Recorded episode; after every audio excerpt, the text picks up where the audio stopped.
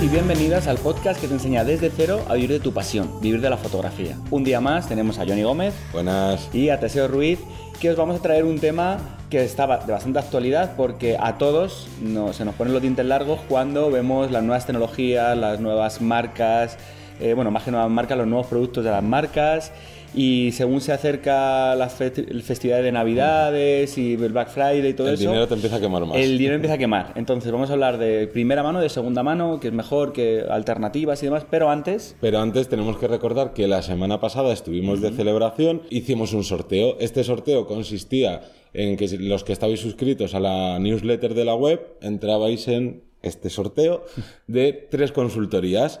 Así que los tres ganadores de estas consultorías los tenéis en nuestra página web, en vivirdelafotografía.es. Ahí os vais a este último podcast y en las notas del programa tenéis A los ganadores. A los ganadores. Así que lanzaros ya mismo a, a meteros en la web, a ver si habéis ganado estas consultorías que os van a ayudar tanto a si vivís de, de ello para reciclar, renovarlos y estar un poco al día, o para los que estáis empezando y queréis realmente bueno, ver qué posibilidades existen para lanzarte a, a este largo camino, como digo, este, esta carrera de, de fondo, fondo. que es vivir de la fotografía.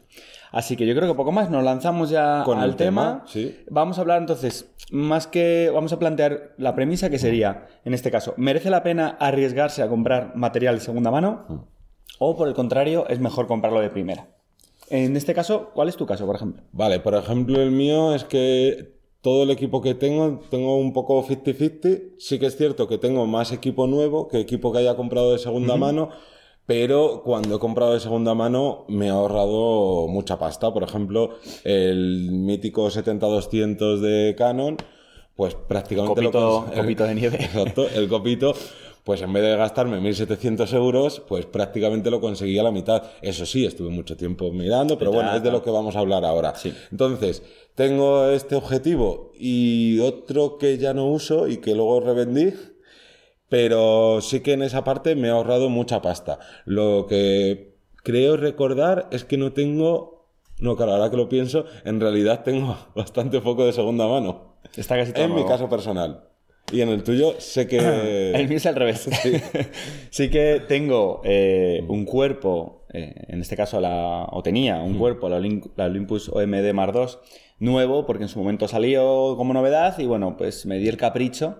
Pero fue casi más un capricho que una necesidad. De, de comprarla de primera mano, pero el resto, todo, prácticamente todo, todo, todo yo, soy de segunda mano, porque sí que disfruto comprando material de segunda mano, disfruto buscando, dándole vueltas, entonces digamos que se mezclan pues otro hobby más, que es el, el de cacharreo económico de compras, que estoy seguro que más de uno y una, según me está escuchando, lo reconoce, que está enganchado a hacer ciertas compras eh, no, no compulsivas, sino de ofertas, pasa igual con los vuelos o con el... Pero bueno, en este caso es por mi forma de ser, pero vamos a ver, eh, y vamos a ver además en casos muy concretos, cuándo ha salido bien y cuándo ha salido mal, Claro. vamos a comentar un poquito eso. Vale, pues vamos a empezar hablando de, los, de las cosas positivas de tener el equipo nuevo, ¿vale? Pues a ver, una cosa súper obvia es que tienes como la máxima seguridad de que va a funcionar bien. De que no, te lo compras y al estar nuevo, en principio, no te va a dar ningún fallo. Y si tienes cualquier tipo de fallo, pues si lo has comprado en una tienda, rápidamente, oye, ¿qué pasa esto? Te lo Sí, te lo devuelven. o, o sea, mm, la seguridad como una herramienta fundamental en nuestro trabajo, como al final somos fotógrafos y tenemos que tener esa herramienta perfecta. Sí. Entonces, eh, entiendo que mucha gente se lo quiera comprar nuevo por la seguridad que le da, es decir, yo lo compro y en ningún momento, en principio, me va a dar ningún problema. Cuando decimos en principio, aquí añadimos una pequeña off topic, una pequeña cuña, que sería cuidado con ciertas tiendas, ya sea online o físicas, porque pueden decirte que está nuevo, pero lo han reusado. Claro. Aquí siempre me vienen muchos ejemplos de alumnos en mi escuela que han comprado eh, en España en la tienda Mediamar y han venido con la cámara eh, con... "Ah, es que la cámara tenía 4.000 disparos. Le he dicho, oye, pasa el una foto RAW, la última foto RAW, por el cámara shooter count y ahí te va a decir cuántas fotos tiene la, la cámara. Y de repente lo pasan, 5.000 fotos tiene la cámara. Pues alguien se ha ido de viaje y la ha traído, la ha devuelto. Y los de Mediamar te la han colado igual. Exactamente. Eso en grandes superficies que sepáis que es fácil devolver equipos sin que te hagan muchas Claro. preguntas. Pero incluso, incluso en Amazon Que yo hablo muy bien de Amazon. Ah. También pasa, puede pasar que alguien Mm. eh, lo devuelva tan sumamente bien que los de Amazon establezcan que el, producto es prácticamente nuevo. Mm. Muy poquitas veces ha pasado, pero igual conozco casos que ha pasado en este. Entonces no tengáis miedo a comprar eh, de primera mano, pero si veis Algo algún raro. envoltorio raro, oye, es que ni si no me viene la bolsita Claro. de los cables de no sé qué, vamos a chequearlo, vamos a, Claro, a mirarlo. Por ejemplo, lo que dices está muy bien, porque los cables siempre te vienen perfectamente enrollados con su alambrito Sí, y tal. sí, sí, sí. Y si ves algo raro, eh, puedes dudar. Que porque- falta alambre, eso es una pista de. No, y luego también sucede que hay tiendas que cuando les pasa esto, que les han devuelto el producto, lo que, lo que hacen es vendértelo más barato y te lo ponen con distintos nombres de... eh, ahora mismo no recuerdo, pero como si fuera una redifusión de ese Sí, un producto. recondicionado. Es un recondicionado. Y entonces, pues mira, muchas veces te puedes ahorrar cierto dinero. A mí me pasó con un, con un trípode de Manfrotto, que era eso, lo habían utilizado, eh, pues la persona por lo que fuera lo terminó devolviendo y yo pude comprarlo, pues, pues Mucho tuve barato. suerte y fue como un 30% más barato. Pero vamos, en este caso lo tiene que avisar la tienda. Si lo compras de primeras, tiene que estar nuevo. Es lo suyo. Vale. Luego, aquí sí que pondría también eh, un pequeño asterisco de cuidado cuando salen productos nuevos. Y sobre todo, yo creo que lo más reciente que tiene así la gente de producto nuevo que ha dado fallos y han tenido problemas son con algunas cámaras Nikon que sacaron. Que si Sí, mal la- no recuerdo era de 800 o La la de 600 también daba, daba manchas en el sensor y demás. Por eso siempre nosotros recomendamos que, salvo que sea un caprichazo muy grande, intentéis dejarle un año entero, sobre todo a los cuerpos, Sí. para que, para que vaya rodando y para que se puedan corregir todos los posibles problemas. Claro, y que estéis atentos, si no, si justo acaba de salir esa cámara, ese no sé qué, esperar un tiempo prudencial, a lo mejor incluso con tres meses ya ves si algo está pasando por ahí raro Sí. y dices, oye, pues mira, te ahorras el disgusto porque vas a tener la garantía, ¿no? Toda esta seguridad de comprar Sí, sí, algo nuevo, pero el disgusto te lo llevas de... Sí, porque es nuevo, pero ha salido de fábrica con estas especificaciones que pueden dar problemas. Vale, más cosas de comprar nuevo que generalmente igual incluyen el mínimo, por lo menos aquí en España, de dos años de garantía. Por ley. por ley. Aquí otro pequeño asterisco. Puede ser dos años de garantía. eh, generalmente te lo va a dar el mismo establecimiento, pero puede ser que vosotros lo compréis eh, de forma online o incluso internacional, que ahí habla- a- abriremos luego un pequeño hueco a legal, ¿vale? Pero en principio, eh, siempre que lo compréis en tienda física va a ser el propio, la propia tienda la que se tiene que encargar de ello. Y yo lo que siempre me aseguro es que la tienda tenga que me reponga, mientras que está fuera la, la pieza, me reponga con otra cámara. Si yo no en una tienda no me ofrecen eso, no voy a comprar en esa tienda. ¿Por qué? Porque al final estamos trabajando con una cámara, eh, o sea, incluso de, de hobby o de ocio. eh, bueno, pues yo estoy con mi cuerpo y resulta que el próximo fin de semana me voy de, de- de escapada fotográfica. Bueno, pues en este caso. Yo tengo que dejar la cámara, me tienen que dar otra o la reposición tiene que ser en 72 horas. Claro. No puede ser dos meses, un mes, es que la he llevado a reparar, es que no sé cuánto. Nada, nada. Aquí en este caso tenéis que ser bastante más estrictos porque si no os van, a, os van a mandar de un lado a otro, os van a dar largas y puede pasar. Sí, ¿no? Y aparte de que es importante que la garantía, como dices, te la dé la propia tienda.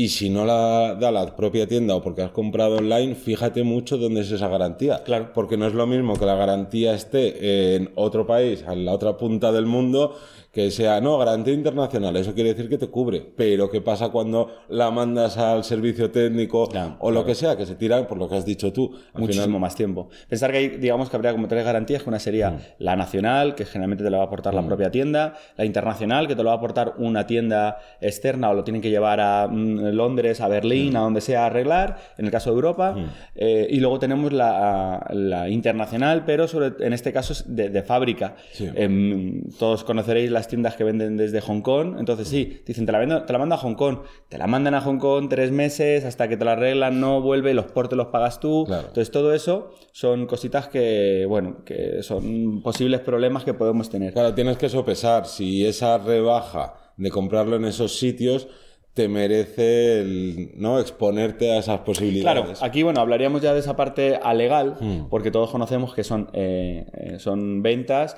que generalmente están más, son más económicas, que te lo manden desde Hong Kong, desde plataformas como eBay o Banggood o mil de estas diferentes.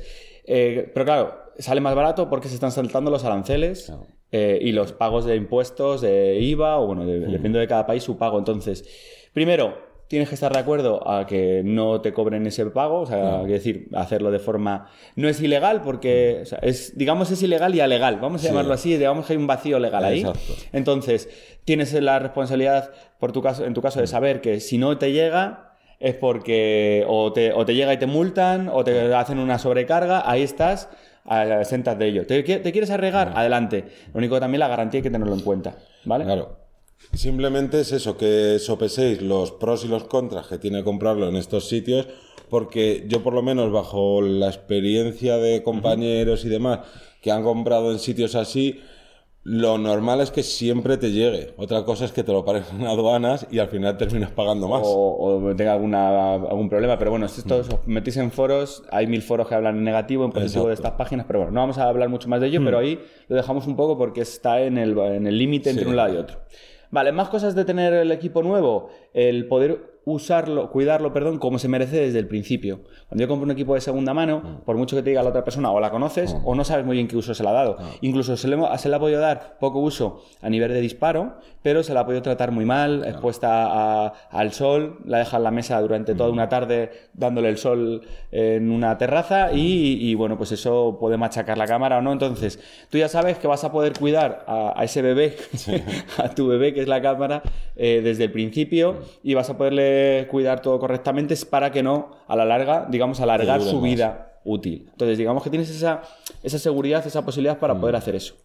Vale, y, yo creo que, que por, Por último, último, la, la más fácil de entender, que es comprar y estrenar algo, es mu- mucho más placentero. bonito, claro, más o sea, el placentero. estrenar algo nuevo. eh, yo no soy muy de disfrutar tanto eso, pero yo entiendo como cuando abres un libro y huele a nuevo, Exacto, pues, claro. pues igual con la cámara, todos los botoncitos, todos los, los plásticos, todo, antes de, de darle caña, está como nuevo y es, es una gozada poder estrenarlo. Yo Si compras, si compras nuevo, tienes eh, plástico de burbujitas que puedes explotar. Mira, y tienes que quitarle todo. Entonces, es otro, es otro tipo de disfrute, feeling, sí. otro feeling, que entiendo que haya muchos que, que os llame eso y que, y que sea un- una cosa más a, a sumar, ¿no? A- por el hecho de tener equipo nuevo. Pero vale, no todo es bueno. no todo es bueno. Vamos a hablar de las contras, que en este caso sería la, la pérdida de dinero que tenemos nada más salir la cámara de la fábrica o del, del vendedor, en este caso.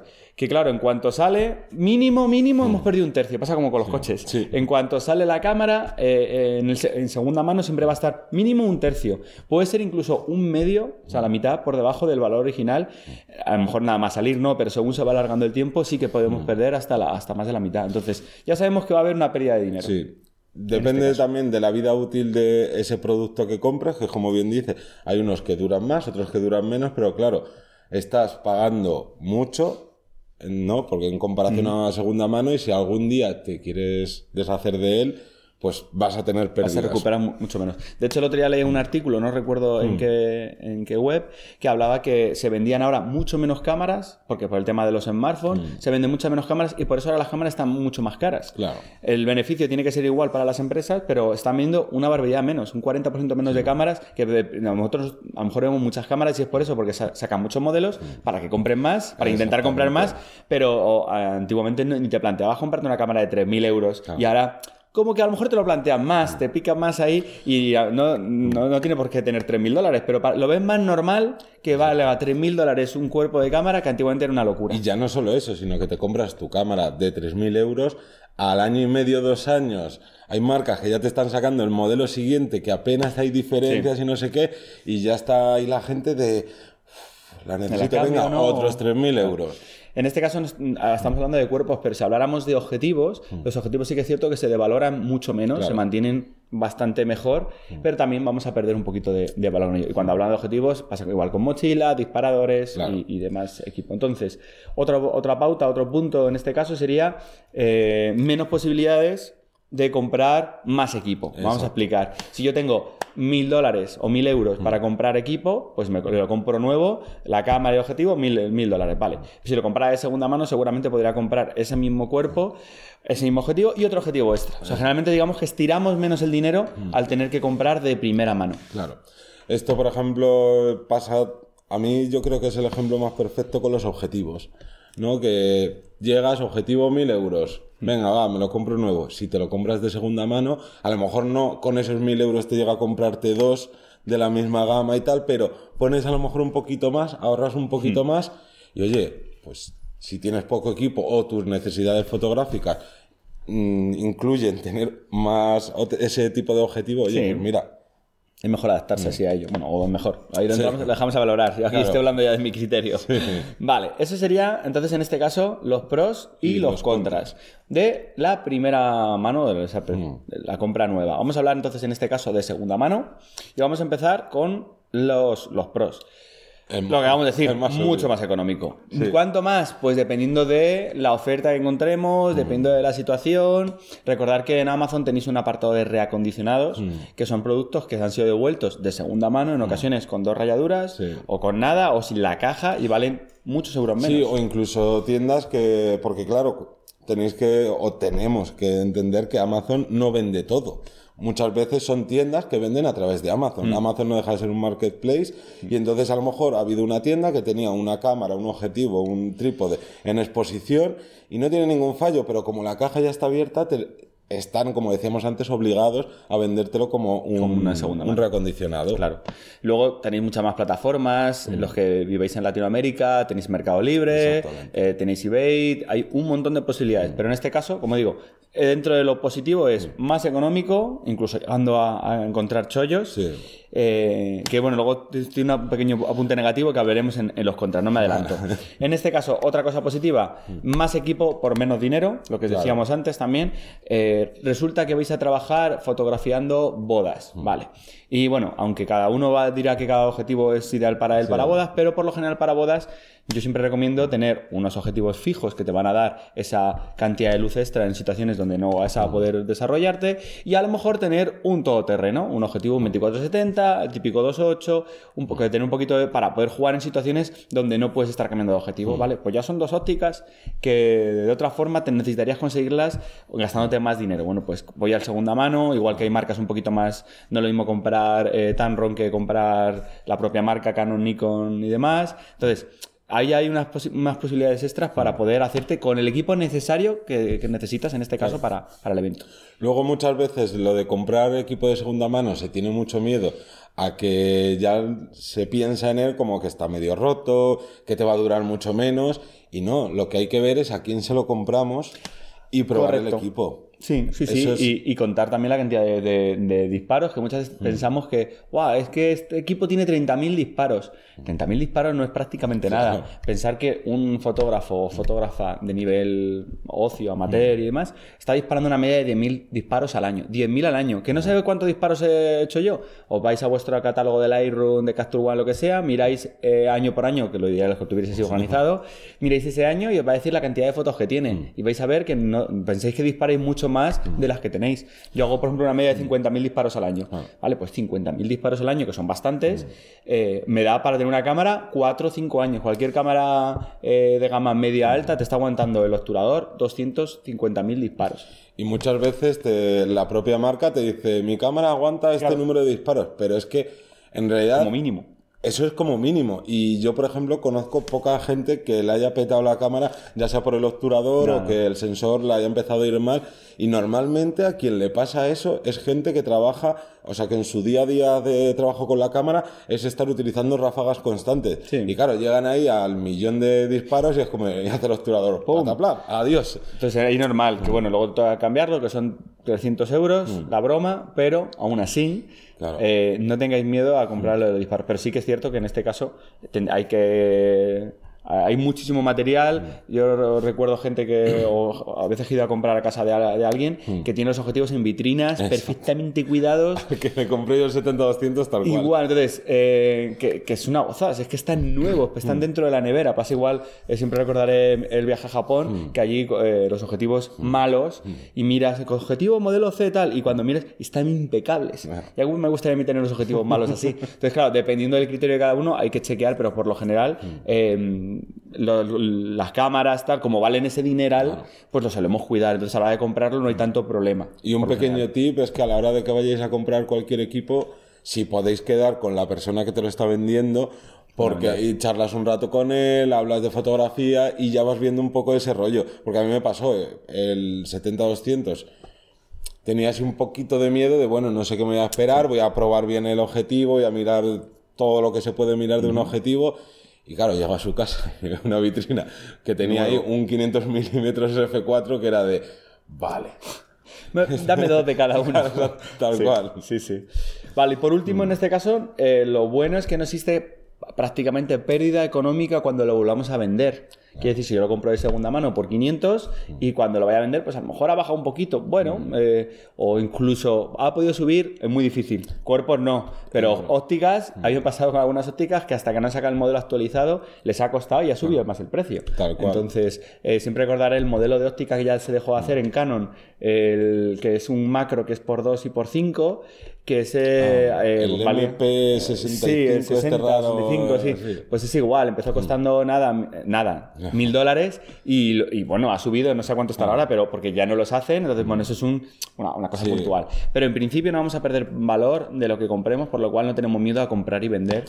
En, respecto a, a la economía. Claro, y esto es un poco también con lo que decíamos antes. Puedes estar probando más equipo y estar teniendo más equipo porque es de... Hasta que se adapte lo que justo lo necesitas tú. Claro, tú llegas, compras ese objetivo que te ha costado de segunda mano eh, 500 euros, por decir algo, y dices, ah, pues mira, no me terminé de convencer, lo voy a vender, lo vas a poder vender seguramente por el mismo precio, euro arriba, euro abajo, y no has tenido ninguna pérdida. Si tú te compras un objetivo nuevo y luego resulta que mm, no te convence o no era lo que necesitabas, ya tienes ese mínimo de una tercera parte del dinero que ya has perdido. Claro, claro, claro.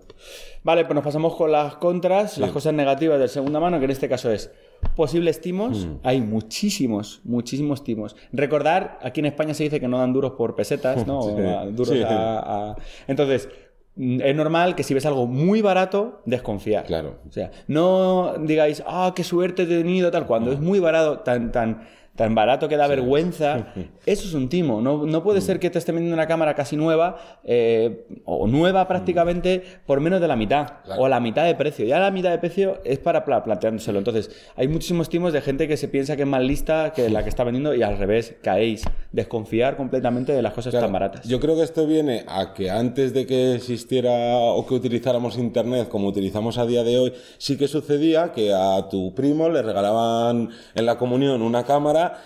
y luego veía que no la utilizaba, la terminaba vendiendo y muchas veces la malvendía porque no sabía el precio de esto. Que tenía, Pero es que ahora todo el mundo tiene un móvil y si tú no sabes, ay, pues no sé cuánto cuesta esto que tengo en mi casa que no utilizo y lo quiero vender, lo metes en internet y ves directamente el precio nuevo y el precio de media de todo el mundo vendiéndolo de segunda mano. Por tanto, es casi imposible, creo, a día de hoy que te encuentres un vendedor que no quiera timarte y que esté vendiendo demasiado barato porque no sepa el precio Claro. de mercado. También puede pasar, yo lo he visto sobre todo en, en foros nikonistas, canonistas, tal, objetivos que van cambiando de mano en mano. Que yo pregunto al último vendedor, eh, ¿cuándo lo compraste? Lo compré hace un mes. ¿A quién? ¿A fulanito? Vas a fulanito. ¿A quién lo- yo lo compré hace 15 días. ¿A quién? A no sé quién. Te pones a tirar y en un año ha cambiado seis veces de mano. ¿Y por qué es esto? Y ahí ya es algo raro. Sí. ¿Qué es esto por qué puede ser? Pues puede ser perfectamente porque a alguien se le haya caído o esté desajustado y el front focus y el back focus, digamos que no enfoca de forma concreta y no se mantiene el foco. Claro, no es- visualmente tú ves el objetivo bien, pero hasta que no te pones a hacer pruebas en casa y las pruebas con el diafragma muy abierto, eh, con una carta de ajuste y tal, no te das cuenta de que pierde nitidez en, en cierto punto o que el foco se te va para adelante o se te va para atrás. Eso yo lo hago cuando quedo con la gente para comprar los objetivos o cuando los compro, alguna vez que lo he comprado por internet, tal, digo, mira, yo lo chequeo y si no está correcto, yo te lo vuelvo a mandar o... Porque si no, te estás comiendo un objetivo que va, mm, ahí ya te queda luego la situación de hacer lo mismo que han hecho los otros seis, que es volver a venderlo y a ver quién se lo queda, Exacto. o eh, mm, comértelo con patatas y, y, bueno, pues te quedas así con, con esa cara de, de haber sido timado. Entonces, cuidado con los, los objetivos calientes, sobre todo pasa con Sí. objetivos que pasan de mano en mano, porque seguramente es porque no está. Entonces, no, no perdéis nada por preguntar, ¿este cuándo lo has comprado? En esta fecha, ¿a quién? A tal, y vas y le preguntas al otro, ¿este cuándo lo has comprado? Tal fecha, tal.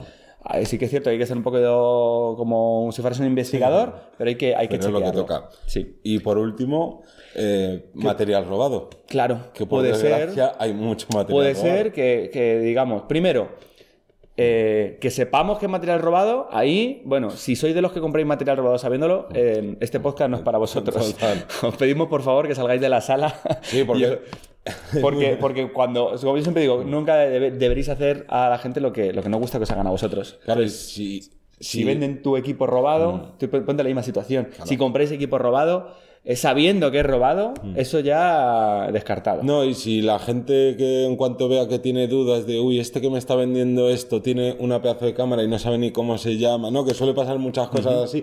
Si tienes dudas, lo mejor es no comprarlo porque así esa persona que ha robado equipo se lo come, le cuesta muchísimo venderlo y la próxima vez dice, oye, pues voy a robar otra cosa que no sea equipo de fotografía y al final ganamos los fotógrafos y las fotógrafas. Podemos pedir la numeración del número de serie, mm. que generalmente lo ideal cuando yo me compro una cámara es tenerlo apuntado y eh, lo chequeo con la comisaría, con la policía y tal, y ellos tienen una base de datos para saber si ha sido denunciado, denunciado o no, o si se mm. ha sido robado o no. En este caso también pensar una cosa, si fuera material robado, y yo lo compro y, pasado mañana lo vuelvo a vender en una tienda o a otra persona, si, es una tienda, te va, le va a saltar el aviso y van a pensar que tú eres el que ha robado el equipo por mucho digan, no, yo se lo he comprado a una persona por internet, en Mercado Libre, tal, te van a decir, vale, muy bien, vamos a buscarle, pero a lo mejor ya se ha perdido. Y te pueden decir, oye, eres tú el último responsable, por lo cual la, culpa mm. cae sobre ti. Entonces, igual, chequear, yo muchas veces cuando he comprado material, a ver, si lo compras en una tienda de segunda mano, y ya las han chequeado, mm. pero cuando lo he comprado de primeras, parece un poco que pues, un paranoico, pero yo lo chequeo. Eh, hay una, también quiero recordar que hay una web, lo que pasa es que es americana, que te permite meter el número de registro y te dice si, si está, si realmente ha sido robado o no. Pero yo siempre lo chequeo, no nunca viene mal chequear. y siempre hay número de serie en objetivos, en cuerpos, a lo mejor una mochila no, Pero, pero sí que en el resto de, de, cosas. Entonces, eso hay que chequearlo y hay que tenerlo en cuenta. Vale, pues yo creo que. Poco más que Un poquito más, habría que hablar un resumen. Entonces, el resumen general sería: depende de tu estilo, de tu mm. forma de pensar, de la economía que tengas o de la situación, vamos a tomar uno u otro. Yo no. Al final no hay uno bueno, porque eh, cuando he comprado material de segunda mano, alguna vez me la han colado mm. y alguna vez he cogido entre unos chollos, entonces digamos que estamos compensados. En mi caso estoy compensado y a día de hoy me sigue pareciendo más correcto. ¿Por qué? Mm. Pues porque además ahora con el cambio de la sin espejo, sobre todo todos los que somos de Nikon, todos los que sois de Canon con montura antigua, mm. vais a poder aprovechar de un montón de posibilidades hasta que desaparezca ese mercado. Que yo creo que hasta dentro de tres años, cuatro, aguantaremos con. Pero habrá muchísimo material de segunda mano. No, y pensar eso, que la gente que le quema más el dinero, que va mejor económicamente, sean fotógrafos profesionales o no, ¿eh? Mm. que mucha gente aficionada tiene mucho más dinero que un fotógrafo profesional. Y esos son los primeros que van a querer vender rápido todo lo que tienen antiguo entre comillas, para pasarse a lo nuevo, al nuevo objetivo, a tal, y es una buena oportunidad para, comprar de segunda Pero también si sois de los que queréis comprar una sola vez y no volver a comprar nunca más, y tenéis, lo tenéis claro, queréis lanzar, bueno, pues comprarlo de primera mano, no hay ningún problema, pero siempre decimos en este caso que cuidadín, que dejarle, dejar un tiempo rodar ese, cuerpo, ese objetivo, para saber que va correctamente. Y yo, como último consejo, a la gente que nunca haya comprado de segunda mano o tenga ahí como esa reticencia, por lo menos probar con objetivos. Porque un objetivo sí que es mucho más difícil de que te cuelen un fallo, porque los fallos que suele haber es... Eh, que dices tú que es el único un poquito más delicado, pero si tiene hongos, si tiene rayaduras, es que se, ve a mirarlo. Sí, eso sí que se va a ver. Si el enfoque hace ruido, si es lento, mm. entonces animaros con los objetivos de segunda mano. Vale, mm. y, por último, lanzaros la propuesta mm. que nos escribéis cuál ha sido vuestro último chollo, ya sea de primera mano o de segunda mano. Contarnos por, por, redes, podéis contarnos en la cajita de comentarios. Pues mira, yo me compré esto porque siempre es muy goloso y me encanta decir, pues yo he comprado esto, me ha costado tanto. O de primera mano encontré esta oferta el día sin IVA, el día sin no sé qué tal y me salió a tanto. Oye, pues compartirlo que siempre viene bien y nos echamos ahí unas risas y vamos, vamos comparando. Y nada, ya para despedirnos, te recordamos que nos puedes escuchar perdón, todos los lunes a las 7 de la mañana con más información. Así que nada más. Nos despedimos. Adiós.